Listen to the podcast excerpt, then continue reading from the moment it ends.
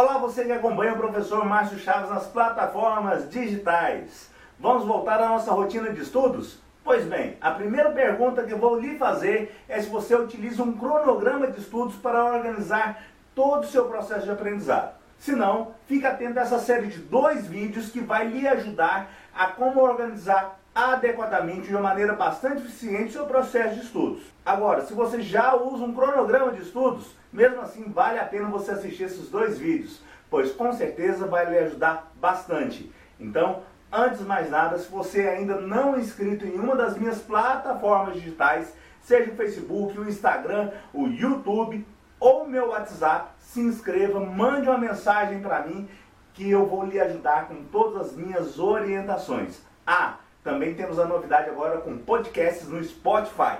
Então, roda a vinheta e vamos pro vídeo.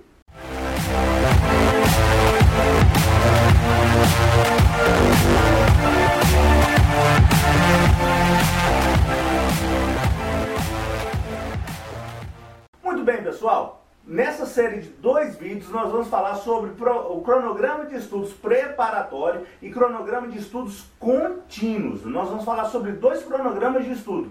Nossa, professor, eu não trabalho nem com cronograma, você já vem com dois cronogramas? Sim, pois cada um vai ser aplicado a uma situação. Eu acredito que você vai aplicar apenas um deles, você vai utilizar apenas um desses cronogramas. Talvez, é, se você estiver fazendo um, processo seletivo, ou concurso, ou preparando para vestibular, você vai utilizar um tipo de cronograma de estudos. Agora, se você está no curso técnico, no curso superior, ou no cursinho qualquer, ou no ensino médio, independente do curso que você esteja fazendo, você vai utilizar outro cronograma de estudos. Tá ok? Então, mas antes de mais nada, nós vamos falar o que, que é um cronograma. Né? Que não adianta nada a gente falar sobre o cronograma de estudos se a gente não especificar, se a gente não detalhar o que, que é um cronograma. Um cronograma nada mais é do que a organização, né, o detalhamento de um conjunto de atividades, um conjunto de obrigações ou afazeres que você tem durante um período destinado para isso.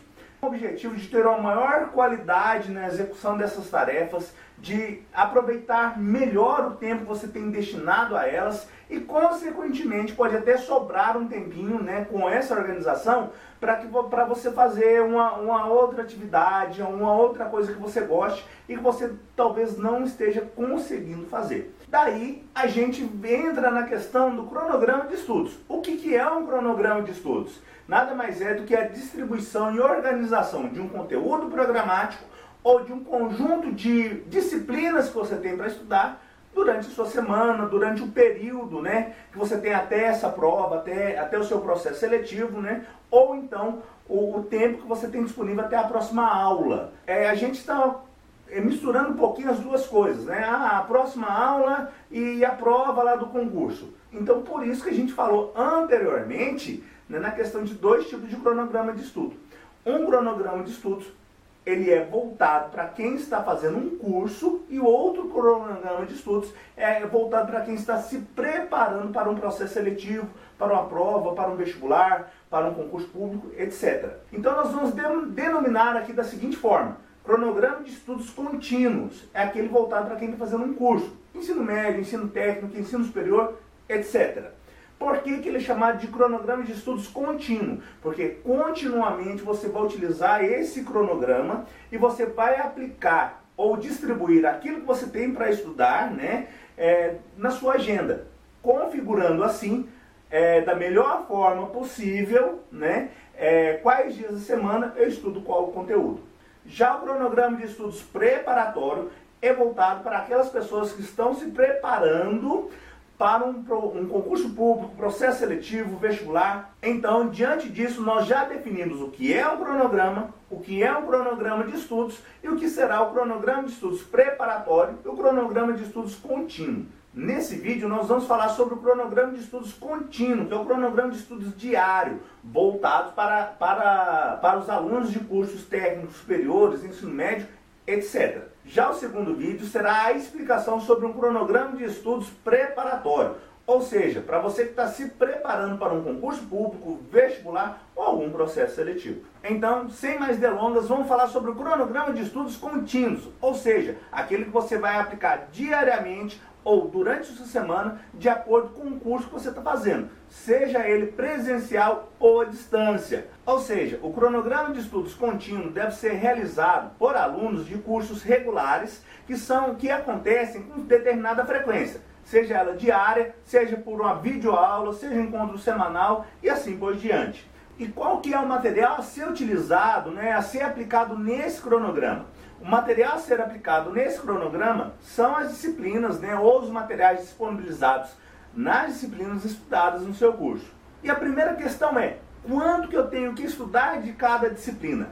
Isso depende de dois fatores. Primeiro, o nível de complexidade dessa disciplina e segundo, a carga de material a ser estudado dessa disciplina.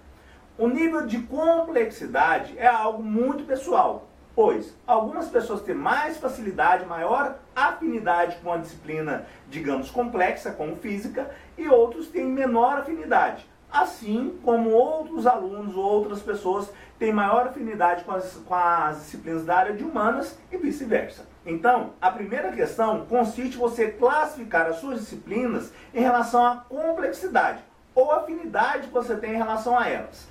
Quanto maior a complexidade, né, você deverá atribuir maior tempo com menor carga de estudos. Dessa forma, você estudará pequenas cargas de conteúdo em um maior tempo. E do contrário, quanto maior é, afinidade você tiver com o conteúdo, você poderá, em um menor tempo, estudar uma maior carga, pois você terá maior habilidade ou facilidade em, em absorver aquele conhecimento. O tempo destinado aos estudos também é algo que nós devemos levar em consideração. Cada é, período de estudo não deve exceder a 40, 45 minutos. Ou seja, é um tempo máximo que você deve ficar estudando antes de passar para um próximo conteúdo ou até mesmo continuar estudando uma maior carga de material relacionado a um, a um único tópico. E a cada período de 40, 45 minutos, é desejável que você tenha um intervalo de descanso de 5 a 10 minutos. Ou seja, é um tempo que sua mente terá para organizar todas as informações e com isso otimizar o seu processo de aprendizado. E esse processo de descanso de 5 a 10 minutos também deve ser respeitado toda vez que você mudar o conteúdo que está estudando, ou tópico, ou até mesmo uma disciplina. E aí você pergunta, mas qual é o dia da semana mais adequado para eu poder estudar? Se você tiver disponibilidade de estudar diariamente, você deve estudar no dia posterior à sua aula aquele conteúdo aprendido no dia anterior. Ou seja, você deve dar prioridade para estudar a disciplina que aprendeu por último. Dessa forma, você terá menos informação, menos carga de estudo, né? não vai fazer aquela bola de neve de material a ser estudado. E aquelas explicações da sala de aula ainda estarão frescas na sua memória. Estudando diariamente, você terá a maior capacidade de assimilar aquilo que o professor explicou na sala de aula com aquilo que você está estudando na sua casa. Pois todo esse conteúdo ainda estará fresco na sua memória e com isso você terá menos dúvidas ou menor dificuldade em captar né, ou, ou, resgatar aquilo que foi dito em sala de aula e aplicar aquele conteúdo em uma lista de exercícios ou assimilar aqui, aquele conhecimento em outras áreas da sua vida também. Porém, sabemos que muitas pessoas, ou talvez a maioria das pessoas, não tenham condições de estudar diariamente. Isso por diversos fatores e é totalmente compreensível, pois muitos de nós temos outras obrigações além dos estudos, como os compromissos com a família, trabalho, cuidados do lar, etc. Se você se encaixa nesse perfil onde você não tem condições de estudar diariamente, recomendo a você então que eleja dois ou três dias da semana para fazer os seus estudos. E como você vai distribuir esses dois ou três dias?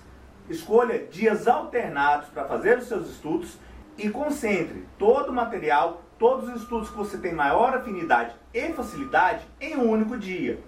Dessa forma, você conseguirá estudar uma grande carga de material de uma maneira objetiva, e em um outro ou em dois outros dias da semana, estude as disciplinas que você tem menor facilidade ou que são mais, mais complexas. Dessa forma, você concentrará aquilo que você tem afinidade em um único dia, fazendo uma revisão de todo o conteúdo e distribuirá seu tempo concentrando partes pequenas em um maior período para aquilo que você julgar de maior complexidade ou que demande maior tempo para o seu processo de estudos.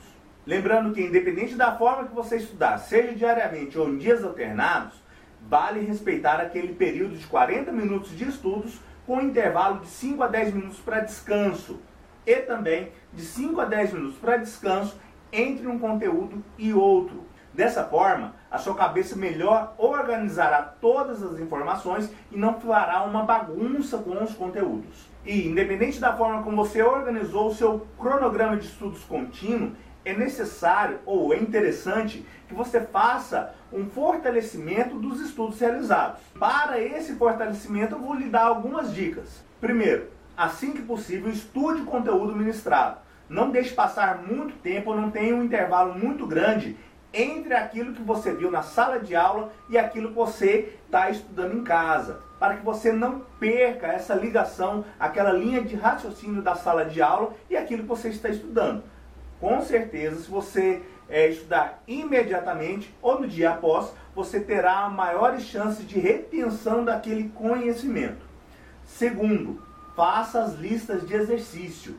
Muitas pessoas não gostam de fazer listas de exercício ou fazem listas de exercício apenas quando são pontuadas. A grande importância da lista de exercícios é que ela consegue abordar o conteúdo ministrado de diferentes formas. Dessa maneira, você conseguirá é, enxergar se você realmente aprendeu um conteúdo ou não. Além disso, as listas de exercícios são excelentes para você encontrar as suas dúvidas. Nossa, mas é, é, se eu tenho dúvida, quer dizer que não aprendi. Pelo contrário, podemos dizer quando você tem dúvida, é que você não aprendeu o conteúdo completamente, ou então você está enxergando uma nova possibilidade de aplicação daquele conteúdo estudado. Assim, quanto mais dúvidas você levar para a sala de aula, melhor você conseguirá, né, e melhor seu professor também conseguirá abordar aquele conteúdo, te dando um conhecimento pleno de tudo aquilo que você está estudando. Uma outra maneira de você estudar e uma outra dica é procurar aplicações distintas daquele conteúdo estudado, é, além daqueles que foram exemplificados em sala de aula. Quando você consegue né, visualizar outras aplicações ou aplicações de uma, é, realizadas de maneiras distintas, você consegue é, é, contornar todo o conteúdo e assim ver todas as suas possibilidades de utilização. E assim você consegue enxergar também outra maneira de aprender esse conteúdo e ver o quão importante ele é na sua vida. E por último, faça revisões regularmente de todo o conteúdo. Se você puder, escolha o sábado umas duas horas por semana, por exemplo, e faça uma revisão de tudo que você estudou. Dessa forma, todo o conteúdo ainda estará fresco na sua memória e, consequentemente, você terá maior facilidade em formar o seu conhecimento. Se você não tem condições de fazer isso semanalmente, faça a cada 15 dias, mas não deixe de revisar o seu conteúdo e garantir o seu aprendizado.